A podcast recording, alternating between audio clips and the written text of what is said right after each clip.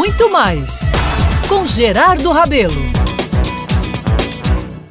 Embalado pelas providências que temos que tomar nesse retorno às atividades e para ficar antenado com o chamado novo normal, resolvi passar uma régua, ou melhor, dar uma geral nos papéis que estavam arquivados há mais de cinco anos e que já são considerados velhos e não eternos, né?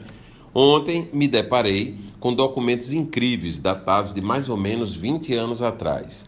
Eram publicações, cartões de congratulações, ofícios comunicando prêmios pela restauração e recuperação que eu fiz de um imóvel fantástico na rua Duque de Caxias, no centro histórico de João Pessoa, batizado naquela época de Solar do Conselheiro.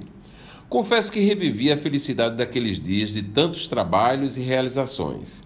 Foi muito bom promover o resgate, depois de 30 anos de fechamento, de um casarão datado de 1790. Na linguagem de hoje, posso dizer que me senti. Pois é, entendi, amigos, muito da história, da importância daquele imóvel e dos achados que fiz de peças, ferros, pedras e até do próprio conselheiro, Antônio José Henriques um político paraibano respeitadíssimo no Brasil imperial, que fez parte durante 11 anos do staff privilegiado do imperador Pedro II, mas que naquela época estava literalmente no esquecimento. Olha, mas como sempre fazemos reflexões em tudo, vejo que a iniciativa daquele tempo teve importância, reconhecimento da imprensa, daqueles que trabalham pela memória, mas efetivamente tudo foi se perdendo no tempo. A experiência de restaurar e levar adiante um projeto no centro histórico será sempre louvável, mas seguramente termina sendo um desafio que poucos conseguem se sair vitoriosos.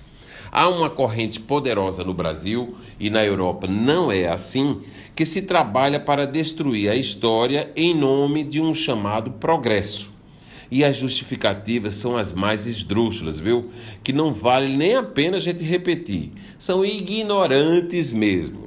Nessa prática, descobri que existem leis que estimulam a ocupação e o restauro do centro histórico, mas as dificuldades para se gozar desses benefícios são bem maiores e quase nunca essas leis são aplicadas. Esse assunto é palpitante, eu tenho certeza, merece um novo debate. Que tal começarmos essa luta agora? Eu sou Gerardo Rabelo e todos os dias estarei aqui na Band News FM Manaíra para refletir e buscar soluções para a memória cultural de nossa terra. Muito mais com Gerardo Rabelo.